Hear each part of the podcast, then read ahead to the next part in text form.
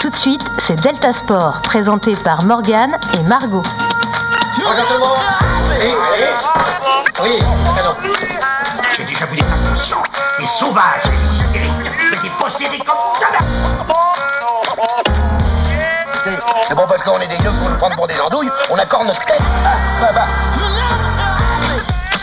Bienvenue dans cette nouvelle émission de Delta Sport en ce 19 novembre. Nous avons une forme olympique aujourd'hui.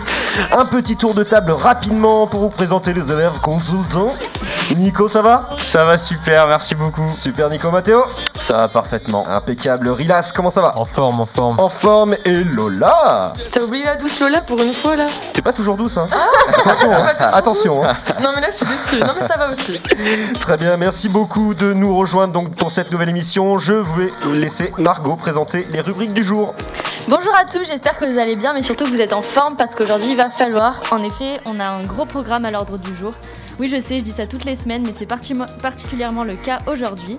Lors de la rubrique foot, on va débriefer sur les matchs de notre équipe de France masculine avant d'aborder les conflits qui règnent chez nos bleus avec un E.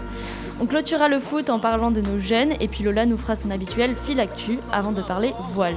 Et oui, comme vous le savez, le Vendée Globe a démarré depuis 10 jours et nous aurons la chance aujourd'hui de discuter avec Marine de avec Marine Derrien, euh, directrice sponsoring de l'équipe Linked Out, euh, deuxième au classement. On parlera ensuite rugby, puis F1 avec le titre de Lewis Hamilton, et on abordera évidemment le Master de Londres. On finira en s'interrogeant sur la création d'une Super League européenne, puis sur l'exemplarité de la vie privée des sportifs de haut niveau.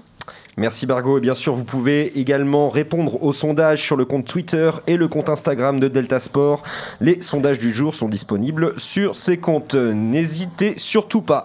On débute tout de suite donc cette émission par la rubrique football et équipe de France.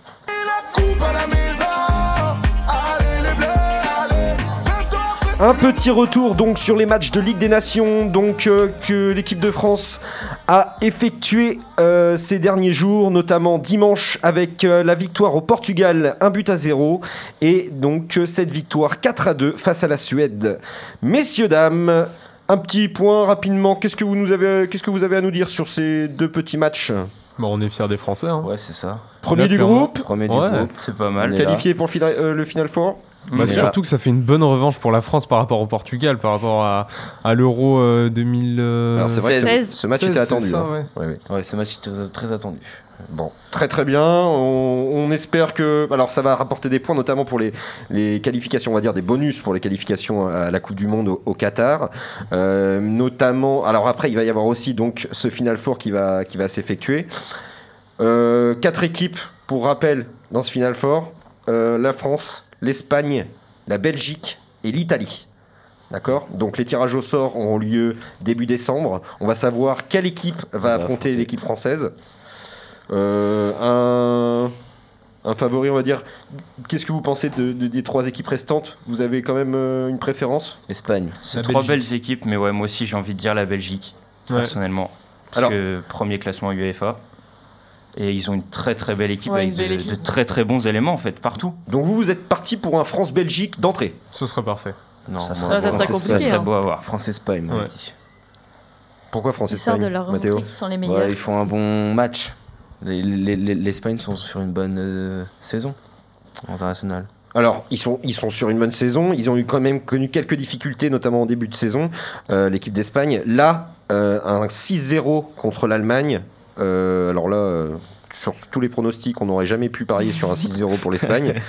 Pas vrai, Morgan Oui, non, mais c'est exact, exactement. On sent qu'il a la Euh, défaite si- entre vers de la 6-0 gorge. 6-0 contre l'Espagne, euh, un, un gros résultat donc euh, mené de, de par cette équipe espagnole. On va voir par la suite, notamment euh, donc pour le tirage au sort début décembre. On le rappelle pour la Ligue des Nations. Un petit point rapidement sur les performances d'Adrien Rabiot au sein du milieu de ces Bleus. C'était compliqué pour lui avant avec les Bleus, mais il a dit que, il a dit précisément depuis que je suis à la Juventus, j'ai l'impression d'être un autre joueur, une autre personne. Euh, ce transfert-là, euh, être dans ce club-là, ça m'a fait grandir. Ça se voit en équipe de France. Je suis vraiment heureux dans la vie de tous les jours, sur et en dehors du terrain. C'est vraiment très important pour moi. Il est heureux, les petits. hein. Il Je pense heureux. que ouais, ça lui a fait Il a du bien été de. content de- d'être appelé. Puis, euh, puis il est très bon. hein. Enfin, je trouve qu'avec le, le milieu Kanté, Pogba, Rabiot, ça se complète très bien et c'est parfait, faut pas toucher. Et si on va à l'euro avec ça, si tous ont le même niveau qu'ils ont eu euh, Ouais. cette semaine et faire un la bon semaine dernière, il y a moyen que. Plusieurs, spécialistes le rappellent, notamment euh, Willy Sagnol, qui, qui parle de, de Rabiot comme étant déjà indispensable au milieu de terrain des Bleus. Donc on peut noter à côté de lui Pogba, Paul Pogba ou Kanté. Hmm. Euh, mais va falloir que derrière ça s'inquiète un petit peu parce que c'est vrai que même Pogba il n'est pas irréprochable Non. avec Manchester United depuis le début de la saison. Adrien Rabiot, euh, il a clairement, avec les performances qu'il a données ces derniers matchs, sa place au milieu de terrain. Euh, on va voir comment se passe la liste des 23 pour Didier Deschamps au mois de mars, ce qui va nous dévoiler. Et alors, il y a beaucoup de choses qui vont encore euh, arriver hein, pour, pour ces Bleus. Il y a même aussi les cas des blessures qu'on a toujours un peu avant les grandes compétitions internationales. On va voir ce qui va, ce qui va se passer pour, euh, pour cette liste. Il y a encore des choix à faire. Didier Deschamps l'a rappelé aussi. Elle se, elle se précise quand même la liste? Alors, elle se précise, Précise, hein. mais on est à l'abri de rien. Oui, Mm. non mais elle se précise quand même beaucoup. Des joueurs, d'après vous, qui ont marqué des points? Euh. Giroud. Thuram, pourquoi Thuram Parce que bah, première bon sélection. Première sélection et il a été euh, très très bon. Ouais, Énorme. pour une première, c'est c'est énorme. hein. Et s'il continue comme ça, il, apporte loin. énormément. C'est impressionnant. je le rejoins. Et il y avait Giroud aussi, t'as dit, euh, Ouais, Giroud aussi. Avec ce- ses deux buts. euh, Franchement, euh, doublé. euh, Enfin voilà quoi, quand il apporte quand même un plus à l'équipe. hein.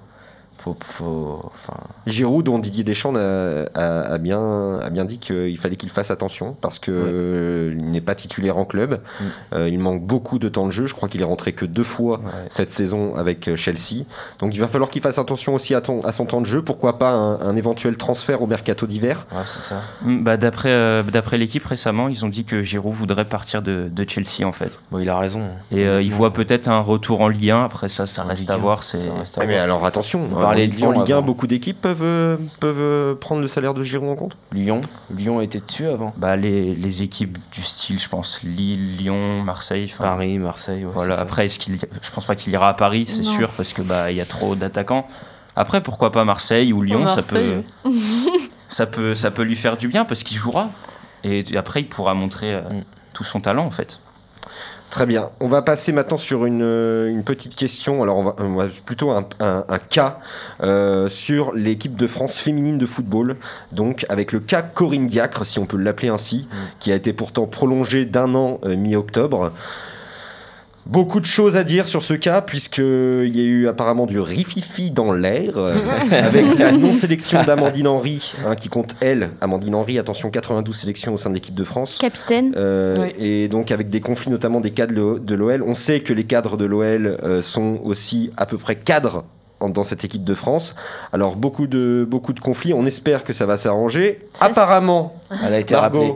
Ouais, elle a été rappelée. euh, Amandine Henry a- aurait été rappelée Corinne Diacre. donc euh, aujourd'hui par Corinne Diacre. Euh, le président Le Graët, lui, euh, s'inquiète, s'est inquiété du moins de la situation. Il l'a dit, euh, notamment dans Le Parisien. Ce n'est pas durable. Il faudra bien que ça s'arrange, car les Lyonnaises forment la meilleure équipe de France et d'assez loin. Elles sont championnes d'Europe et méritent d'être sélectionnées.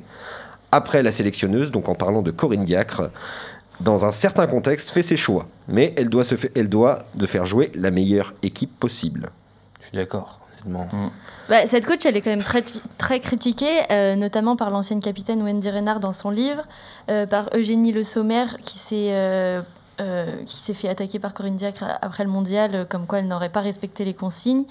Euh, par euh, l'attaquante Gaëtan Tiné, qui compte euh, beaucoup de sélections en équipe de France et qui a invité la sélectionneuse à s'inspirer de Didier Deschamps parce que c'est un bon meneur d'hommes.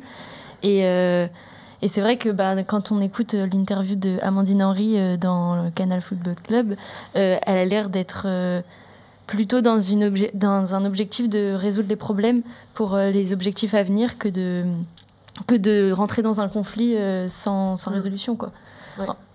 Je pense qu'il y a un problème. Enfin, quand ça vient de plusieurs joueuses, cette critique, je pense qu'il y a, il y a un problème chez la sélectionneuse. Quoi. Il faut qu'elle prenne en compte. Enfin, si plusieurs joueuses le disent, à un moment donné, il faut se remettre en question. On verra, pense. ce qui, on verra la suite hein, de, de cette aventure bleue. Euh, voilà, on, es- on espère bien sûr le meilleur pour Oui, cette ça. équipe de France féminine. Euh, un petit, une petite info aussi, donc les mondiaux féminins hein, U17 et U20 euh, donc, sont annulés. Euh, les dates report ne sont pas encore précisées. Un petit point rapide maintenant sur les jeunes hommes, les jeunes hommes de Sylvain Ripoll, donc de France Espoir. Euh, premier du groupe B, qualifié pour l'Euro Espoir. Euh, un Euro Espoir qui va donc s'effectuer en deux phases. Nous aurons un- une phase de groupe, donc de poule, de mars à avril 2021, bien sûr, et une phase finale de juin à juillet. Cet Euro Espoir s'effectue en Hongrie et Slovénie. Euh, après cette dernière victoire contre la Suisse 3-1, euh, c'est bien pour les, pour les, les petits espoirs. C'est même très bien. Non, c'est c'est un bon résultat. Puis Ouais. euh, quand on regarde l'équipe jeune, euh, elle est quand même pas mal. On se dit que pour l'avenir, euh, il y, a, il y a de quoi faire. hein. C'est Ouais, impressionnant. qu'on- Il y a de la on voit- relève. On voit, Exactement, aussi, euh, on voit aussi des bons jeunes de Ligue 1. Je pense aussi à Dagba donc du PSG.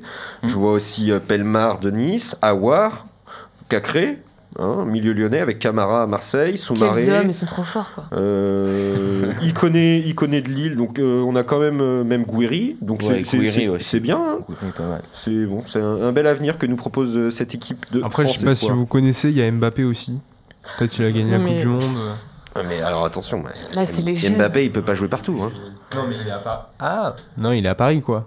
Ah mais il est au PSG, mais oui, mais Là, on parle de l'équipe de France jeune. Oh là Quoi Allez, rendors-toi. Allez, rendors-toi, ouais, c'est ça. on t'en voudra pas, hélas. On t'en voudra, on t'en Ah, pas. C'est son, retour, hein. son retour dans l'émission. Oh là là, On va pas ouais, le- ouais, c'est sûrement ça, c'est sûrement ça. Allez, on passe tout de suite au fil actu de Lola. Le fil actu de Lola. Alors, en MMA, la plateforme du groupe M6 a acquis les droits du Cage Warrior, une ligue européenne de MMA, pour sa plateforme numérique 6play. Le français Morgan Charrière sera à l'affiche de, la première de la première soirée le 12 décembre. Box, on savait que Tony Yoka affrontera l'allemand Christian Hammer le 27 novembre, et on sait maintenant également qu'il affrontera le croate Petar Milas en France. Moto, Johan Mir remporte le titre de champion du monde à l'issue du GP de Valence ce dimanche. Et en golf, l'américain Dustin Johnson remporte le Master d'Augusta pour la première fois. De plus, Emmanuel Macron ne se mêlera pas du conflit entre la LF- LFP et Mediapro, qui, rappelons-le, est un conflit juridique et financier. Merci beaucoup Lola. On passe donc tout de suite à la rubrique voile.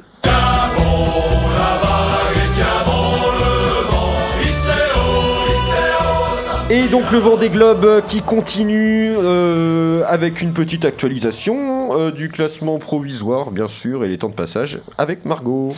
Alors, euh, Alex Thompson avec son bateau euh, de l'équipe Hugo Boss est en première position. Derrière, on a le bateau Linked Out euh, avec Thomas Ruyant. Et en troisième position, on a Charlie Dalin pour Apivia. Ensuite, il y a... euh, attention...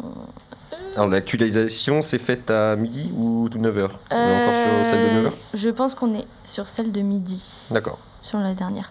Ensuite, il y a Jean Le Cam pour euh, Yes We Cam. En cinquième position, il y a Kevin Escoffier. En sixième position, il y a Louis Burton. Ensuite, il y a Boris Herman. Euh, voilà peut dire. Très bien. Bon, alors euh, c'est ça avance bien hein, du côté du Vendée Globe. Euh, les temps de passage s'effectuent relativement bien. Alex Thompson donc est passé euh, après 9 jours, 23 heures et 59 minutes. euh, il a passé l'équateur, suivi de Thomas Ruyant de l'équipe LinkedIn. D'ailleurs, on accueille en, donc pour cette interview Marine Derien de l'équipe. Euh, Marine, je, je laisse la place donc à Nicolas. Alors bonjour Marine, donc euh, comme on a pu euh, le dire, euh, vous êtes la directrice sponsoring du projet euh, Link Out sur le vent des globes actuellement. Et du coup, c'est l'équipe de Thomas Ruyant, actuel deuxième de la course. Donc est-ce que vous pouvez vous présenter rapidement et nous expliquer votre rôle au sein de l'équipe, s'il vous plaît? Oui, bien sûr. Donc, je m'appelle Marine Derrien et donc je suis la directrice sponsoring du projet Linked Out. Donc Linked Out, c'est une association. on est une association qui aide les personnes en précarité au retour à l'emploi. Et on, a un super bateau euh, sur le vent des globes. Notre skipper, c'est Thomas Ruyant. Et, nous, on est une association, donc c'est pas nous qui avons payé euh, euh, le nom sur les voiles, c'est Advance, qui est leader en cyber- cybersécurité, qui nous a fait ce cadeau. Le, patron d'Advance nous a fait ce cadeau. Et donc, du coup, c'est Thomas Ruyant porte une cause, met en avant justement cette cause euh, de retour à l'emploi euh, des gens précaires. Et donc voilà, on a un super bateau avec notre nom. Et donc du coup, moi je m'occupe euh, de toute l'activation, de toute la com, euh, toutes les hospitalités autour de ce beau projet. Et Thomas est actuellement deuxième, donc c'est génial parce que comme ça on parle de nous et on parle du coup de la cause. D'accord, bah c'est un, un très beau projet en tout cas. Et on aimerait savoir quels sont vos objectifs sur cette course. Alors la, cou- la course est longue, un, un Vendée Globe c'est entre 70 et 80 jours. Euh, Thomas a les moyens de, performer, a les moyens de la gagner, mais voilà, on, a pu voir que Charal a eu des soucis et, a dû faire demi-tour, même s'il est reparti, tant mieux, c'est chouette pour lui. Coram a dématé, tout peut se passer, donc euh, on croise les doigts, mais euh, vraiment Thomas a le bateau et, les armes pour, gagner ce Vendée Globe et, et c'est ce qu'on peut lui espérer parce que bah, quand, on est devant, on, parle, on parle du projet. Effectivement, c'est vrai que c'est une course avec plein de rebondissements. D'ailleurs, comment prépare-t-on une course d'une euh, d'une telle ampleur Parce que comme vous l'avez dit, c'est une course très longue et donc très compliquée. Alors généralement, les projets sont, sur 4 ans. C'est idéal 4 ans parce que ça laisse le temps de construire un beau bateau, de, de naviguer, de l'optimiser, de effectivement casser un maximum de choses avant le Vendée Globe parce que le Vendée Globe reste la course phare. Donc voilà, celui qui a le plus de temps sur l'eau euh, et de préparation a généralement plus de chance. Euh, donc voilà, c'est 4 ans de préparation. Euh, d'optimisation, de travail d'équipe. Euh, Thomas, c'est évidemment, il fait la course en solitaire, mais il a une équipe de 12 personnes avec lui en, amont qui, l'aident à, à préparer tout ça, plus ses différents partenaires. Voilà, mais, encore une fois, Charal était le, bateau le, plus neuf, mais ça fait quand même trois ans qu'il est en mer, qui est, est à l'eau, pardon, et on voit qu'il a eu des pépins aussi de, de, de casse, donc euh, voilà, tout, faut avoir un peu de chance aussi dans ce jeu-là. Oui, c'est vrai, comme vous l'avez dit, il faut un peu de chance parce que bah, c'est assez compliqué. Et euh, moi, j'avais une petite question euh, personnellement. Euh, Est-ce que vous faites d'autres courses à part le Vendée Globe? Oui, alors donc ces bateaux, ça s'appelle des IMOCA, donc c'est la classe IMOCA. Et le programme IMOCA, c'est plusieurs courses et une course phare chaque année. Donc euh, tous les quatre ans, c'est le Vendée Globe, mais entre, il y a des Transats Jacques Vabre, donc ça va du Havre euh, au Brésil. Après, vous avez la route du Rhum qui part de Saint-Malo et qui va en Guadeloupe. Euh, et des transats, la Transat anglaise. Voilà, il y a différentes courses entre les différents Vendée Globe qui, ont lieu tous les quatre ans. D'accord. Et enfin, la dernière question, on aimerait savoir qu'est-ce que ça apporte à votre entreprise en fait d'avoir un bateau au Vendée Globe? Ça apporte de la visibilité et ça apporte, euh, je pense qu'avant le Vendée Globe, personne connaissait Linked. Alors, tout le monde ne le connaît pas encore aujourd'hui, loin de là. Mais voilà, avec les performances de Thomas, on va parler de Linked et, et voilà, ça donne une visibilité, ça donne euh, euh, vraiment un- une exposition sur la marque. Voilà, c'est gagner en notoriété. Le sponsoring, la, première chose, c'est ga- gagner en, notoriété et voilà pourquoi on fait ça. Merci beaucoup Marine. Euh, donc je me, je me présente. Euh, bonjour Marine, euh, présentateur. Donc Morgane, présentateur de l'équipe de l'équipe des de sport. Euh, J'avais une question moi, euh, s'il vous plaît, si, si on ne vous prend pas trop de temps, à savoir euh, une question, une petite question à sensation, à savoir si vous, d'après vous, quels sont les, les différents dangers euh, aux- auxquels sont confrontés les skippers? Alors, le, le- le plus gros danger, malheureusement, c'est un peu les, les ovnis. Et c'est euh, quand ils tapent quelque chose. Donc, euh, un ovni, ça peut être euh, une baleine, ça peut être un conteneur qui flotte. hein. Il y a beaucoup de, de conteneurs qui, qui flottent en mer, euh, des troncs d'arbres. Donc, le plus gros danger, c'est justement de taper des, des éléments comme ça. Et donc, du coup, ils peuvent en- entraîner une casse, donc euh, un trou dans la coque. Et ça, une fois que vous avez un trou dans la coque, bah, c'est une voie d'eau. Et, et ça, c'est dangereux. Mm. Après, les tempêtes, c'est pas ce qu'inquiète le plus les marins parce que les bateaux sont faits pour ça, parce qu'ils ont l'expérience. Euh, vraiment, c'est plutôt de rentrer en collision avec un, élément extérieur. Et, malheureusement, euh, c'est un peu euh, aléatoire. Alors maintenant, il y a beaucoup de systèmes à bord. Il ils ont des caméras en haut du, mât pour essayer d'anticiper ces choses-là, mais ils ne le voient pas toujours. Et en, bas de la quille, donc le poids qui est tout en bas du bateau, il y a aussi un, élément qui essaye d'éloigner au maximum les mammifères. Mais bon, on se rend compte que ça fonctionne pas tout le temps. Donc voilà, voilà le plus gros danger. D'accord, mais mer- merci beaucoup. Euh, oui, parce qu'on rappelle aussi donc l'abandon hein, de Nicolas Troussel de donc euh, pour euh, cause pardon? De quorum. oui de quorum oui donc pour cause de dématage donc merci beaucoup Marine Dorien de nous avoir rejoint dans cette émission merci euh, énormément pour euh, pour ce temps et puis euh, donc on vous souhaite le meilleur on souhaite le meilleur à l'équipe Linkadot et donc à Thomas Ruyant Merci à vous. merci, Merci beaucoup. Merci, Au revoir. Au revoir. Et donc euh, oui, donc nous revenons euh, sur ce plateau, euh, donc à, à parler hein, des principaux dangers euh, auxquels sont confrontés euh, donc les, les- les skippers. Bien sûr, on peut aussi euh, noter euh, la, la pollution. Alors c'est vrai que j'aurais pu lui poser une question là-dessus sur les- la pollution parce que c'est vrai que les skippers sont au plus près Ah de la mer. Ils peuvent en parler justement Mm. euh, d'une éventuelle pollution marine. Bah, déjà, qui- tous les conteneurs, c'est un vrai problème, ça. Alors, euh, je pense que, je pense que, à mon avis, il y a des, des prises en charge là-dessus euh, pour, euh, pour qu'ils évitent justement de croiser euh, des, des, des gros, des gros bateaux. Non, mais c'est Non, parce que les c'est des conteneurs, qui tombent. tombe. Ah oui, ce qui gros tombe des bateaux, conteneurs, oui, oui. Mais coup, alors, ouais, je Ouais, pense, je pense qu'elle est encadrée hein, quand même. Je la trouve course, quand Mais même non, mais c'est super surprenant quoi. Ils ont des obstacles partout alors qu'en pleine mer on s'imagine que c'est pas. Des conteneurs qui On tombent gros s'imagine que les seuls obstacles c'est la météo et tout ça, mais en fait il y a plein de trucs qui viennent péter la course quoi. Mm. C'est incroyable. on s'imagine pas qu'il y a autant de trucs qui peuvent. Rentrer en jeu.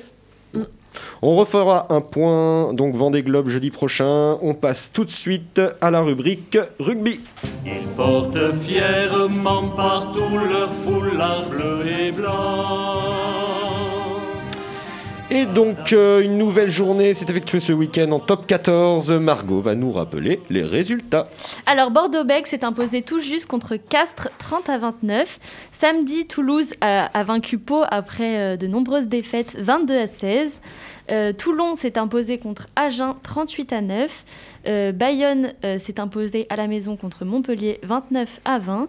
Le Racing 92 euh, a battu Brive 23 à 19. Et le Stade français a malheureusement battu La Rochelle 35 à 13. Tu mets un jugement en disant malheure- malheureusement là. Un, un petit point sur le classement? Alors, La Rochelle est quand même toujours en première position avec 26 points. Derrière, il y a Toulouse en deuxième position avec 24 points. Ensuite, il y a euh, Clermont et Toulouse qui sont tous les deux en 23e. Toulon, Toulon. Et Toulon, pardon, en 20, euh, avec 23 points, mais qui sont en 3 et 4e position. Euh, le Racing 92 est en 5e position, Lyon en 6e position, Bordeaux-Bègles en 7e position, le Stade français est en 8e position, Bayonne en 9e position, Pau est en 10e position, Montpellier en 11e position, et Castres, Brive et Agen terminent le classement en 12, 13 et 14e position. Merci beaucoup Margot. Alors, euh, on va aborder une petite question avec mes chers Olaf consultants. Et t'as un problème aujourd'hui Ouais, que là, il, est- enroué. euh, Il change le- de voix tout Il le mue, c'est l'adolescence. Pas de commentaire. le renouveau du stade toulousain. Messieurs, dames, après trois matchs sans victoire, donc euh, un match euh, de gagné à Pau. Une belle, Ouais, c'est une belle de Pau. très belle victoire. On l'avait annoncé, non? Je pense que La Rochelle a chaud aux fesses. Ah, Moi, je pense que c'est à Très chaud aux relativiser fesses. parce que Pau est quand même en 10e position au classement. Clairement. Et qu'ils étaient également dans une mauvaise passe avec 4 défaites contre. Enfin, ils sont à 4 défaites du coup. Contre Clermont, La Rochelle, le Racing et du Cinq. coup Toulouse.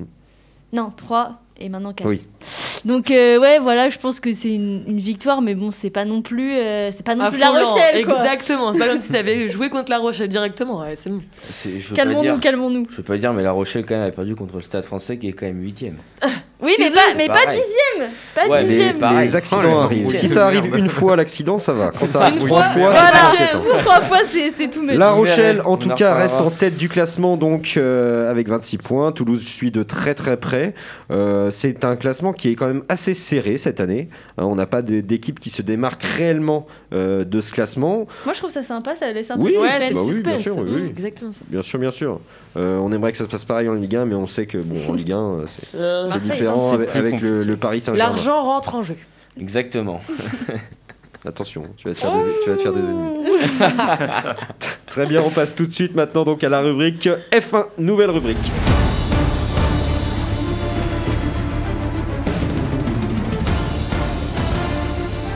Et donc en Formule 1, nous avions donc un nouveau champion du monde, enfin du moins un nouveau Un titre nouveau- pour ouais, Lewis ça. Hamilton qui a remporté son septième titre donc de Formule 1. Euh, Margot, une petite actualisation du classement général en Formule 1 Euh, en Formule 1 J'ai pas d'actualisation de classement, merci Morgan. Alors nous avons, nous avons deux têtes. Nous, deux têtes. Nous avons euh, Lewis Hamilton, donc qui est premier du classement avec euh, 300 et quelques points largement. Euh, nous avons ensuite Valérie Bottas deuxième, puis euh, Verstappen à la troisième place, Charles Leclerc est pas loin à la cinquième classe, à la cinquième place pardon. 97 Euh, points. voilà, Charles quatre- Leclerc. avec 97 points. Bon, Lewis Hamilton, il reste donc trois grands prix. Plusieurs grands prix ont été annulés cette saison. Euh, trois grands prix donc. À cause du Covid? Oui, à cause du coronavirus notamment. Ils sont Euh, tous dans leur voiture? Ah bah attention, il y a les équipes derrière. Les bah équipes oui, autour, il y a les équipes autour, il y a tout le ce qui est staff. mis en place. Margot est beaucoup petite voiture. Donc, Non, donc, mais c'est vrai, regarde. donc il y a- y, bateau, y beaucoup de choses qui, sont en place derrière les, les- les coureurs, les pilotes. Donc voilà, les- Lewis Hamilton en tout cas remporte donc euh, cette, euh, ce septième titre. Et le premier français, il est dixième. Le premier français est dixième, oui, Gasly. notamment. Gasly. Euh. Ocon. Ouais, Pierre Gasly. Avec de- l'équipe constructeur AlphaTauri. Au niveau des constructeurs, nous avons Mercedes, donc premier du classement, suivi de Red Bull euh, et ensuite euh, Racing Point euh, F1 Et Renault est Qui- cinquième. et McLaren quatrième, donc l'équipe de Lewis Hamilton. Euh, et puis Renault est cinquième. Ah non, pardon, c'est Mercedes. Et donc Renault est cinquième. C'est pas voilà. mal pour le français. Renault. Oui. Mm. Oui. Euh, retour sur donc ce petit, ce dernier Grand Prix. Euh, Hamilton, donc septième titre, messieurs dames. Ah bah là. Premier titre fort. en 2008, décroché en 2008. Il avait commencé sa carrière en Formule 1 donc en 2007. C'est-à-dire qu'il n'a pas attendu longtemps le bonhomme. Ouais, Il a enchaîné, ça va. euh, il a enchaîné ensuite. Et puis euh, une petite anecdote également, il a été élu personnalité noire la plus influente en Grande-Bretagne. Euh, alors ils appellent ça la Power List. Avec mon bel accent anglais. Euh, et donc il a été élu, cette- euh, il a été élu comme personnalité grâce notamment à son engagement euh, dans le mouvement Black Lives Matters. Euh, Lewis Hamilton, beaucoup, beaucoup de records également. Pole position 97, record. Euh, podium 163, record. Victoire 94, record. La routine. Illégal Michael Schumacher. Illégal Énorme. Michael Schumacher au nombre de Il- titres mondiaux. Il va le dépasser, c'est sûr. Alors, la question est est-ce que Lewis Hamilton va Non, je dis. Est-ce que, est-ce que Lewis Hamilton va continuer Je pense. donc euh, sur, euh, sur cette lancée Ouais, ou il- est-ce qu'il va s'arrêter? Ouais, je sais pas. Non mais je sais pas, moi en fait c'est juste que je, je, veux- je je vous dire ce que je disais à Margot. Je disais qu'en fait il est beau. Enfin il est. non mais, non, mais je, je regardais et en fait genre. Eh bah, non mais je m'attendais, pas à ça. Je Merci, m'attendais pas à ça. Pourquoi pas hein En plus des titres. Quand je vous dis qu'elle n'est pas si douce que ça. cœur. Alors, Lewis Hamilton, donc, est-ce que vous pensez qu'il va, qu'il qu'il surperformer donc, cette performance de, de 7 titres de champion du monde? Moi, je le vois là en gagner encore. Moi je pense qu'il Ouais. est dans une bonne Encore lancée. un Un ou deux. Il un va- ou deux, Mais il y, a- eu combien de temps, euh, enfin combien d'années Attention, d'intervalle entre les deux Lewis Hamilton, c'est 35 ans. Ouais, 35 ans, il a. Oui, Alors, c'est ça. hein. Ouais. Alors, ça joue pas. ouais, on pense que... ça joue pas beaucoup sur. On pense que ça joue pas beaucoup sur euh, donc la forme des pilotes de F1. Néanmoins, il y a donc la fatigue, les La réflexes, réactivité, ouais. la oui. réactivité. Tout ça rentre en jeu. Euh, et puis il y a aussi des jeunes qui suivent derrière. On pense à Valérie Bottas, à Verstappen. Attention.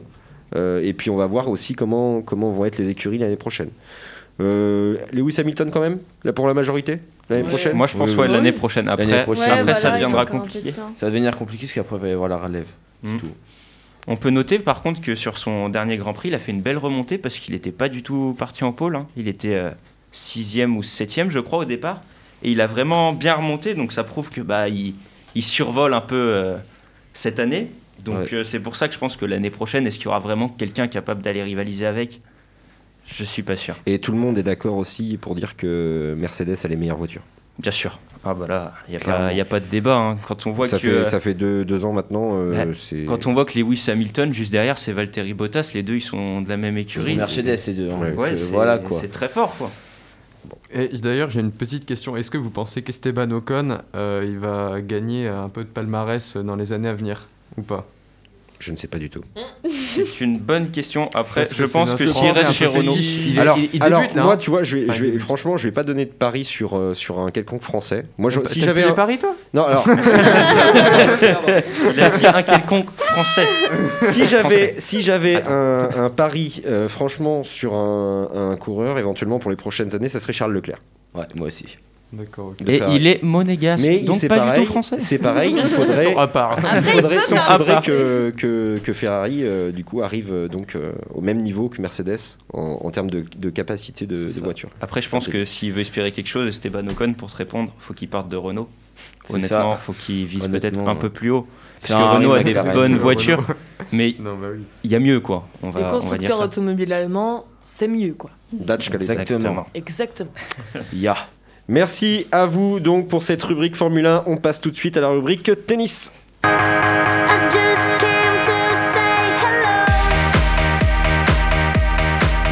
Et le Masters qui est toujours en cours avec deux groupes, on le rappelle donc le groupe Tokyo et le groupe Londres. Plusieurs résultats et puis une petite actualisation du classement, des classements des poules, Margot. Dans le premier groupe, Medvedev est en tête avec deux victoires. Djokovic, qui a perdu contre lui, le suit avec une seule victoire, de la même façon que l'Allemand, 7 au classement, euh, Zverev, je ne sais pas trop comment on prononce. Pour Schwartzmann, euh, le tournoi est plus compliqué puisqu'il compte deux défaites. Pour euh, le second groupe, donc Tokyo, Celui de Londres. Londres, Londres. pardon. Nadal est en seconde position derrière le troisième au classement mondial Team, qu'il a battu euh, 7-6, 7-6. Tsitsipas et Rublev sont tous les deux en troisième position, même si Tsitsipas compte une victoire, contrairement euh, à Rublev. Alors, on le rappelle, merci Margot, on le rappelle, du 15 au 22 novembre, donc, hein, c'est 8 meilleurs tennisman de la planète euh, donc, qui se retrouvent à l'O2 Arena de Londres, donc pour euh, le dernier rendez-vous de la saison. Beaucoup de surprises, ou du moins deux grosses surprises durant, durant ces poules. Euh, le match en- donc, qui a opposé Djokovic à Medvedev, avec deux sets gagnants pour Medvedev, 6-3, 6-3. On peut dire que Bon, Djokovic est a allée été très vite. presque terrassé. On a aussi donc Nadal qui perd contre Dominic Thiem 7-6, 7-6 en 2-7 les deux.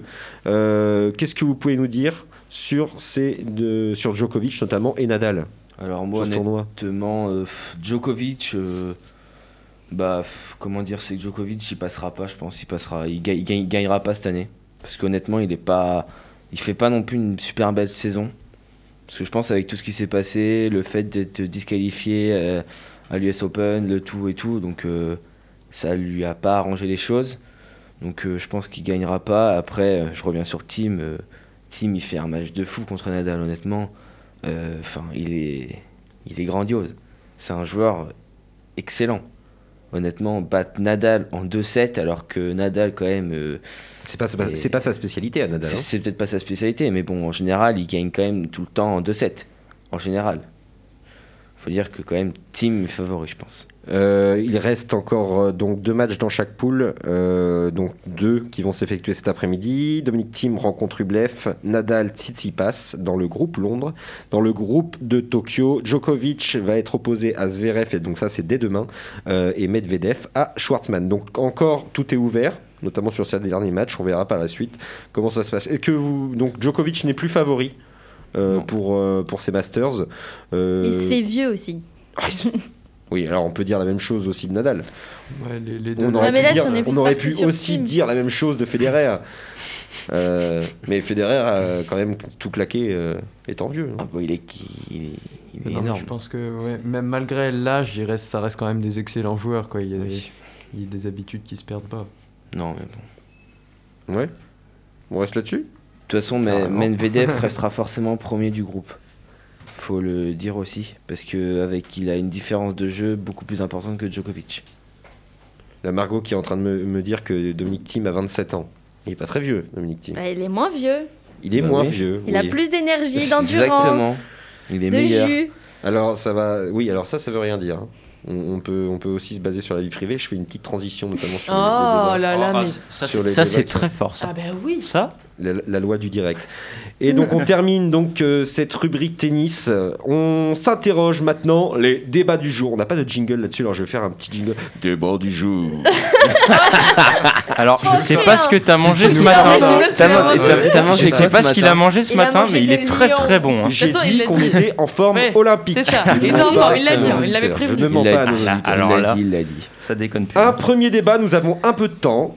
Ça va être euh, riche, riche en émotions. Un premier débat avec, messieurs, dames. Il est insupportable. Les sportifs professionnels doivent-ils toujours être exemplaires et sans reproche dans, le- dans leur vie privée au regard du public? Je rappelle que vous pouvez répondre au sondage sur le compte Twitter et sur le compte Instagram de Delta, Delta Sport. N'hésitez pas. Donc, messieurs, dames, est-ce que les sportifs professionnels doivent, doivent être sans reproche J'ai beaucoup de mal. Non. Moi, je pense que l'erreur est humaine hein, quand même. Attention, euh, tout le monde peut faire des erreurs. Margot. Mais après, euh, faut faire attention aussi. Par exemple, bah, quand on repense à, à, au- à Didier Deschamps qui boycotte euh, des bons sportifs pour des problèmes qui ne concernent pas tant que ça euh, Donc les là, tu, Français et tu- l'équipe de tu France. fais notamment référence au cas Benzema Bah, ou Ben, Valbuena ou- Exactement. D'accord. Euh, je sais pas. Je pense qu'il y a des choses qu'on peut laisser passer et d'autres pas.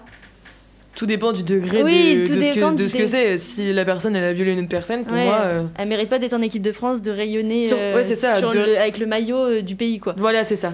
Mais après, bah, de toute façon, si elle a violé quelqu'un, elle mérite juste d'être en prison. Mais euh, Oui, non, mais après, euh, tu sais très bien comment ça se passe. Oui, non, mais du coup, ouais, je pense que ça dépend du problème et que, euh, oui, après, faut pas oublier que l'erreur est humaine. Voilà, c'était mon point de vue.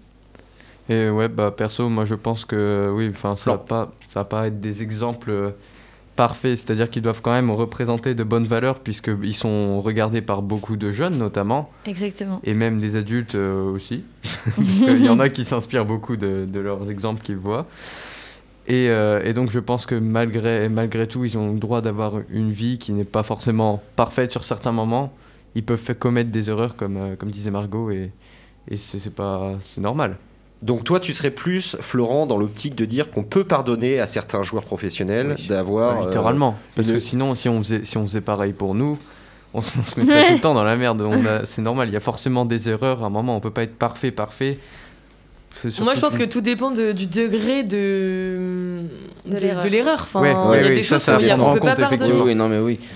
Il y a, enfin, ouais, c'est ça, c'est. Il y a des choses qu'on peut pas pardonner et surtout ça dépend aussi. Bah là, on parle des professionnels, mais enfin, quand c'est des gens qui rayonnent, euh, c'est compliqué. Enfin, c'est là, je, là, on prend le foot, mais même dans les, les- stars en général, euh, c'est compliqué à à savoir s'il faut les laisser faire, si ou pas. Enfin, D'accord. Mais euh, après, je pense que en, en fonction du degré de l'erreur, c'est, euh, on n'est pas obligé de le prendre en compte. J'insiste là-dessus, mais on n'est pas obligé de le prendre en compte dans euh, le niveau sportif de la personne. Je veux dire, elle a fait une erreur, c'est pas bien. Euh, Peut-être qu'il peut y avoir des, des interventions publiques qui insistent sur le fait que c'est pas bien ce qu'elle a fait, mais euh, de le prendre en compte dans le jeu, je trouve ça un petit peu. euh, faut pas Ouais. tout mélanger, quoi. Alors si, si, il y a Alors, ces- si- si c'est relevé, c'est aussi parce qu'il y a aussi un intérêt médiatique derrière. Oui. Bien sûr. C'est-à-dire que si les, les- les- les joueurs, par exemple, les- ou les- le staff ou une personne annexe, mais qui est quand même connue dans le monde du sport, euh, fait quelque chose, on va dire, de moralement irrecevable euh, dans, à l'extérieur, euh, si il est très connu, généralement, ça va être plus il est connu, plus il est médiatique, médiatisé. Donc il va y avoir un impact médiatique très fort derrière. Oui, mais moralement non recevable, ça veut dire quoi? Parce qu'excuse-moi, mais une sextape, pour moi, c'est pas moralement irrecevable. La personne, bah, elle a fait ses trucs, c'est. Alors voilà, c'est pas. c'est toujours la question c'est sa vie privée, voilà, c'était une histoire de chantage. Oui, c'était une histoire de chantage, mais le prince. Enfin. Toujours Donc, sur le euh, cas Benzema. hein. Oui. Mmh. D'accord. Est-ce que vous avez d'autres cas qui, peut, qui peuvent interpeller par rapport à, à tout ça? Euh, Nico, Mathéo Pff, honnêtement, il y a tout, tout a été dit, honnêtement. Qu'est-ce que vous en pensez, vous? Bah, moi j'en pense que on peut, enfin, je sais pas comment, euh, on peut, le, on peut, euh, je sais pas, je sais pas.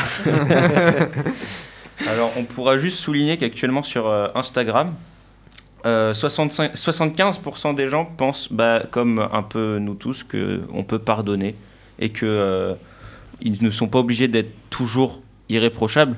Et moi, je, je rejoins un peu ce, ce clan-là parce que faut pas oublier qu'ils sont humains avant tout, Exactement. que en plus ils sont jeunes et médiatisés, donc de temps en temps ça peut leur monter à la tête, on va pas se mentir, et que je pense que plus, je pense, enfin par exemple dans le cadre du foot, plus un joueur sera âgé, moins il sera médiatisé parce qu'il fera moins de, de conneries. On prend euh, l'exemple de, je sais pas moi, euh, un Sergio Ramos. Il a toujours été médiatisé pour son niveau et pour euh, ses tacles qui sont parfois assez risqués. Limite. Mais je n'ai pas le souvenir d'un Sergio Ramos médiatisé pour quelconque histoire. Ouais. Alors qu'un Valbuena ou un Benzema, qui étaient Oui, mais alors l'effet jeunes. l'effet que tu relates là, là c'est c'est vraiment dans le cadre du sportif. Là. Vraiment, à l'extérieur, oui, forcément, parce qu'on n'a pas de, de cas euh, privés de, concernant Sergio Ramos. Ouais, mais après, est-ce qu'il est vraiment irréprochable? Je sais pas. C'est ça que je veux dire. Mais de toute façon, est-ce qu'on veut vraiment le savoir? Oui, Non, ça. ça nous non, non, honnêtement, ça brise non. euh, le rêve.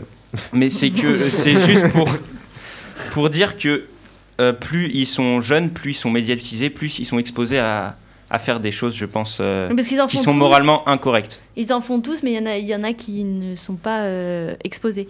Mais après, euh, par exemple, quand on voit euh, ce qui s'est passé là, euh, ces derniers temps, par exemple dans le patinage artistique, ça, pour moi, c'est des choses qu'on, enfin, ces personnes-là, on ne devrait plus jamais les revoir dans le monde du sport. Et ils doivent être condamnés par leur fédération Bien et, sûr. et ça ne Mhm. doit pas être accepté. Ça, c'est clairement, euh, pour moi, c'est...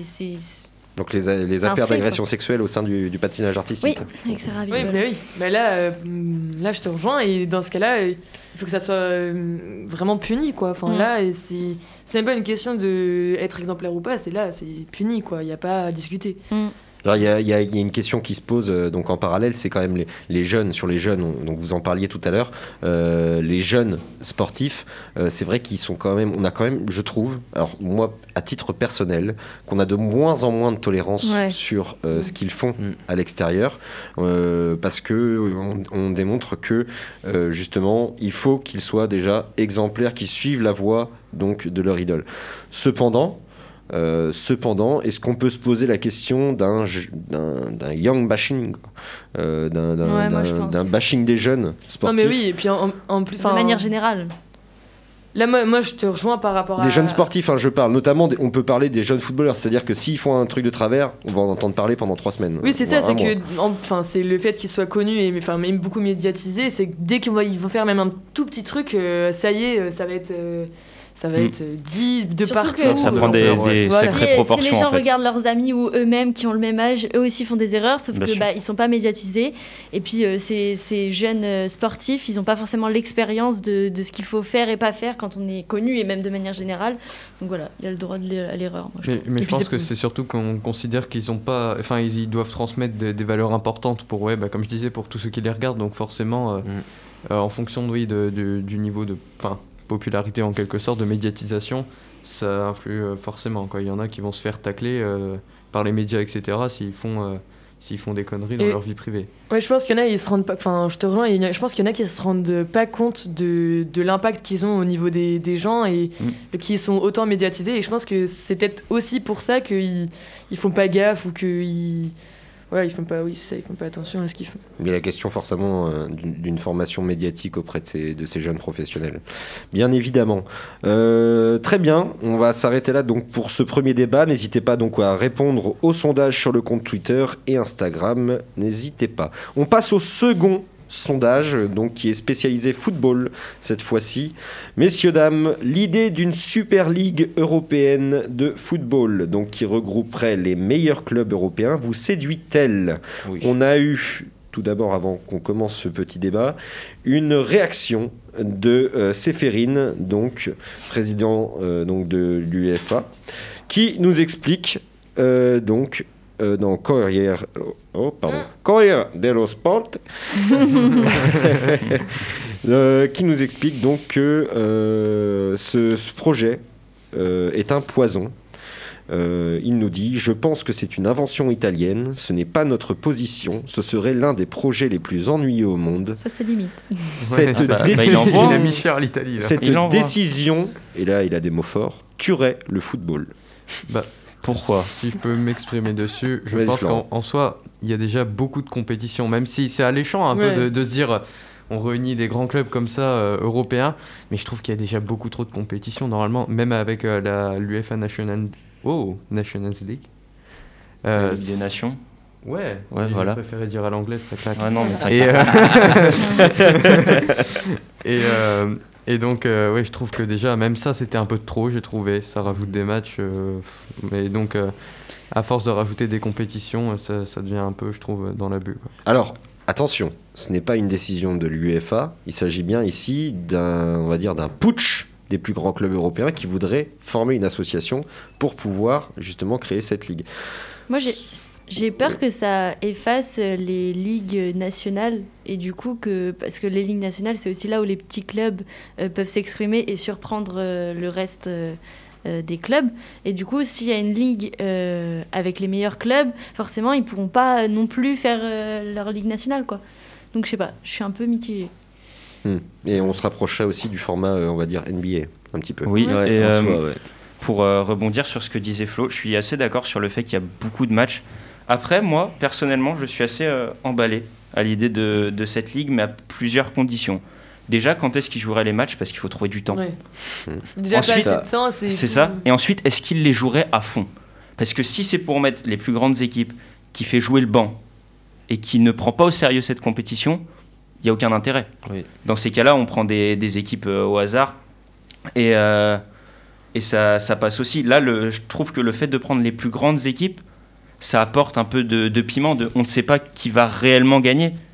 Et euh, ça ressemble quand même beaucoup à, à la Champions League, oui, malgré... Ouais, bah du coup tu fais vu de Champions League. Exactement. Est-ce que ça serait pour la remplacer ou pas? Parce que, comme on a dit, il y a beaucoup de matchs. il y a d'interrogations hein, autour de ce projet. Bien sûr. Et est-ce que ça serait un, un tournoi aussi de pré-saison, de pendant la saison? Enfin, c'est c'est assez. Oui, de Je pré-saison trouve ça, ça pourrait assez être flou. intéressant. Ouais, de ça pré- pourrait être ça assez intéressant, flou, moi, ouais. je trouve. Mais, je après, pense- le souci, c'est que si c'est de la pré-saison, j'ai Ouais, peur que les joueurs le, se donnent pas à fond par peur de se blesser pour la saison. Hmm.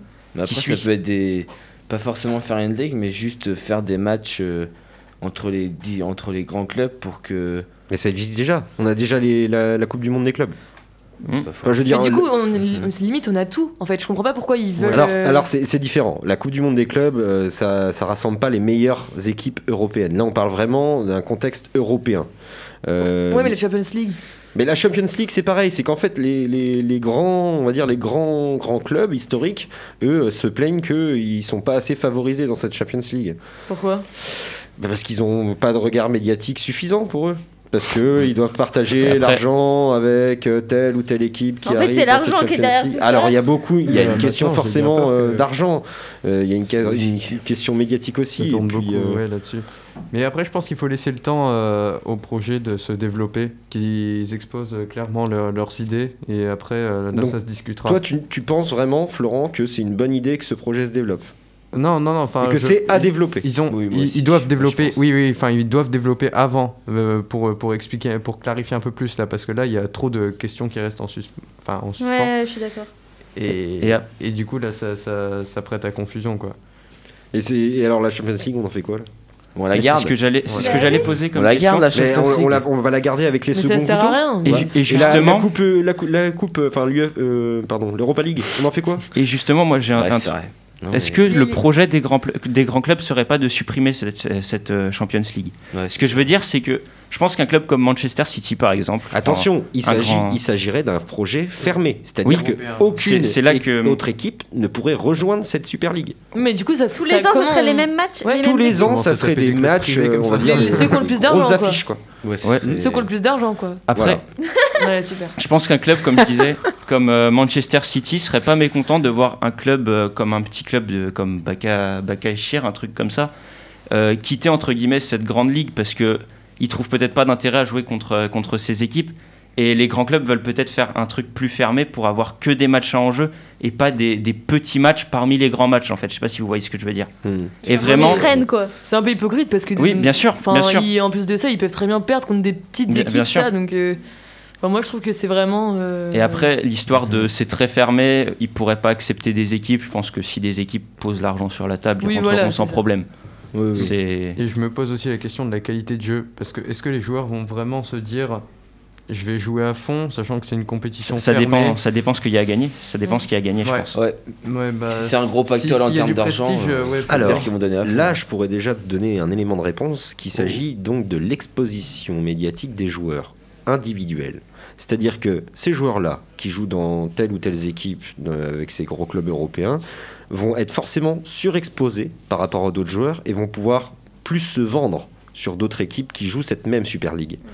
C'est-à-dire qu'ils assurent déjà, on va dire, un minimum d'image sur, euh, sur le- leur futur, sur leur carrière.